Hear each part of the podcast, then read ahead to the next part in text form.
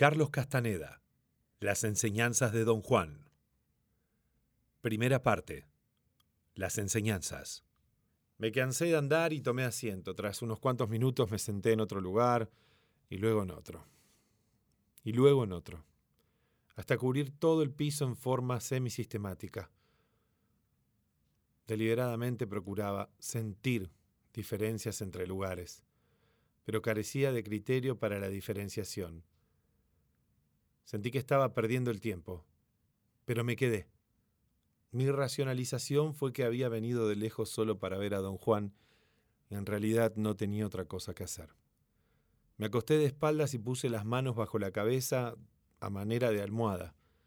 Luego rodé y permanecí un rato sobre mi estómago. Repetí ese proceso rodando por todo el piso. Por primera vez me pareció haber tropezado con un vago criterio. Sentía más calor acostado de espaldas. Rodé nuevamente, ahora en dirección contraria, y otra vez cubrí el largo del piso, yaciendo boca abajo en los sitios donde estuve boca arriba en mi primera gira rodante. Experimenté las mismas sensaciones de tibieza y frío según la postura, pero no diferencia entre los sitios. Entonces se me ocurrió una idea que creí brillante. El sitio de don Juan. Me senté allí y luego me acosté, boca abajo al principio y después de espaldas. Pero el lugar era igual a los otros. Me levanté. Estaba harto. Quería despedirme de don Juan, pero no me atrevía a despertarlo. Miré mi reloj. Eran las dos de la mañana. Había estado rodando durante seis horas. En ese momento don Juan salió y rodeó la casa para ir al chaparral. Regresó y se detuvo junto a la puerta. Me sentía completamente abatido y quise decirle algo desagradable y marcharme. Pero me di cuenta de que no era culpa suya. Yo mismo había querido prestarme a todas esas tonterías. Le declaré mi fracaso. Llevaba toda la noche rodando en el suelo como un idiota y aún no podía hallar pies ni cabeza a la adivinanza. Don Juan rió y dijo que eso no lo sorprendía, porque yo no había procedido correctamente. No había usado los ojos. Eso era cierto, pero yo estaba muy seguro de que él me había indicado sentir la diferencia. Señalé esto y él arguyó que es posible sentir con los ojos, cuando no están mirando de lleno las cosas. En mi propio caso, dijo, no tenía yo otro medio de resolver el problema que usar cuanto tenía, mis ojos. Empecé a rodar de nuevo porque ese era el procedimiento más cómodo. Esta vez, sin embargo, apoyé la barbilla en las manos y miré cada detalle. Tras un intervalo cambió la oscuridad en torno mío mientras enfocaba el punto directamente frente a mí. Toda la zona periférica de mi campo de visión adquirió una coloración brillante, un amarillo verdoso homogéneo. El efecto fue pasmoso. Mantuve los ojos fijos en el punto frente a mí y empecé a reptar de lado boca abajo, trecho por trecho. De pronto, en un punto cercano a la mitad del piso, advertí otro cambio de color. En un sitio a mi derecha, aún en la periferia de mi campo de visión, el amarillo verdoso se hacía intensamente púrpura. Concentré allí la atención. El púrpura se desvaneció en un color pálido, pero brillante todavía, que permaneció estable mientras detuve en él mi atención. Marqué el sitio con mi chaqueta y llamé a don Juan. Salió el zaguán. Yo estaba realmente excitado, había visto claramente el cambio de matices. Don Juan no pareció impresionarse, pero me indicó sentarme en el sitio e informarle de qué clase de sensación era aquella. Tomé asiento y luego me tendí de espaldas. En pie, junto a mí, don Juan preguntó repetidamente cómo me sentía, pero yo no experimenté nada diferente. Durante unos 15 minutos traté de sentir o ver una diferencia mientras don Juan aguardaba paciente junto a mí. Me sentí fastidiado, tenía un sabor metálico en la boca. De un momento a otro me dolía la cabeza, estaba a punto de vomitar. La idea de mis esfuerzos absurdos me irritaba hasta la furia. Me levanté. Don Juan debió notar mi profunda amargura. No rió, dijo con mucha seriedad que Si quería yo aprender debía ser inflexible conmigo mismo. Solo una opción me estaba abierta, dijo. Renunciar y marcharme, caso en el cual jamás aprendería o resolvería la adivinanza. Entró de nuevo. Yo quería irme en el acto, pero me hallaba demasiado cansado para conducir. Además, el percibir los colores había sido tan asombroso que yo no vacilaba en considerar aquello como un criterio de algún tipo o, o, algo que pudiera percibirse frente a otros cambios. De cualquier modo, era demasiado tarde para irme. Me senté, estiré las piernas hacia atrás y volví a comenzar desde el principio. Durante esta ronda atravesé rápidamente cada lugar, pasando por el sitio de Don Juan hasta el final del piso y luego viré para cubrir el lado exterior. Al llegar al centro advertí que otro cambio de coloración estaba ocurriendo de nuevo en el borde de mi campo de visión. El color verdoso pálido, percibido en toda el área, se convertía, en cierto sitio a mi derecha, en un verdigris nítido. Permaneció un momento y luego se metamorfoseó súbitamente en otro matiz fijo, distinto del que yo había percibido antes. Me quité un zapato para marcar el punto y seguí rodando hasta cubrir el suelo en todas las direcciones posibles. No hubo ningún otro cambio de coloración. Volví al punto indicando por mi zapato y lo examiné. Quedaba metro y medio o poco más del sitio indicado por mi chaqueta, aproximadamente en dirección sureste. Había una piedra grande junto a él. Estuve tendido allí un buen rato, tratando de descubrir pistas, observando cada detalle pero no sentí nada diferente. Decidí probar el otro sitio. Rápidamente giré sobre mis rodillas y estaba a punto de acostarme en la chaqueta cuando sentí una aprensión insólita. Era más bien como la sensación física de que algo empujaba mi estómago. Me levanté de un salto, retrocediendo con el mismo impulso. El cabello de mi nuca se erizó.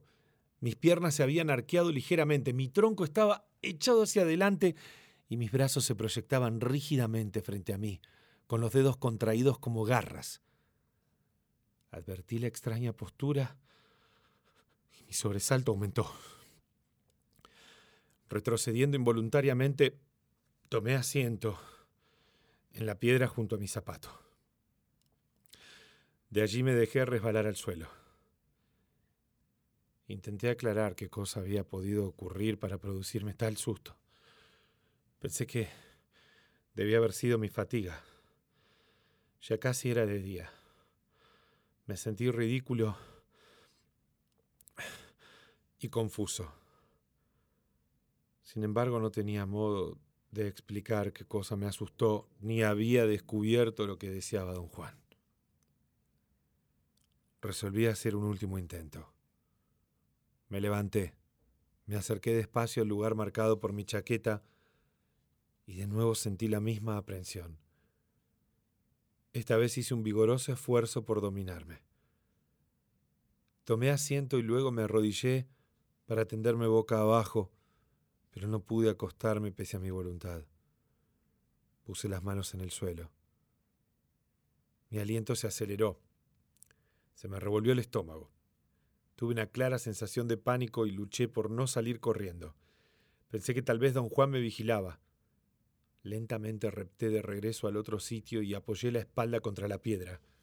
Quería descansar un rato para poner en orden mis ideas, pero me quedé dormido. Oí a don Juan hablar y reír por encima de mi cabeza. Desperté. Hallaste el sitio, dijo. Al principio no entendí, pero él me aseguró de nuevo que el lugar donde me había quedado dormido era el sitio en cuestión. Una vez más preguntó qué sentía allí tendido. Le dije que en realidad no advertía ninguna diferencia. Me pidió comparar mis sensaciones en aquel momento con lo que había sentido al yacer en el otro sitio. Por vez primera se me ocurrió conscientemente que me era imposible explicar mi aprensión de la noche anterior. Don Juan me insistió con una especie de actitud de reto a sentarme en el otro sitio.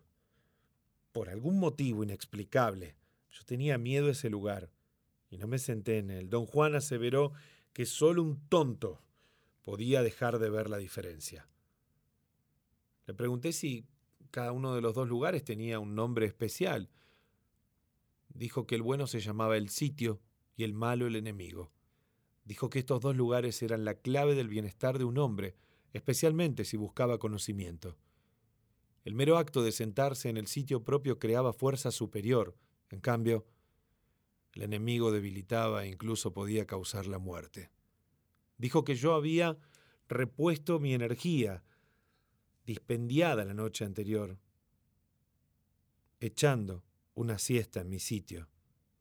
También dijo que los colores percibidos por mí en asociación con cada sitio específico tenían el mismo efecto general de dar fuerza o de reducirla.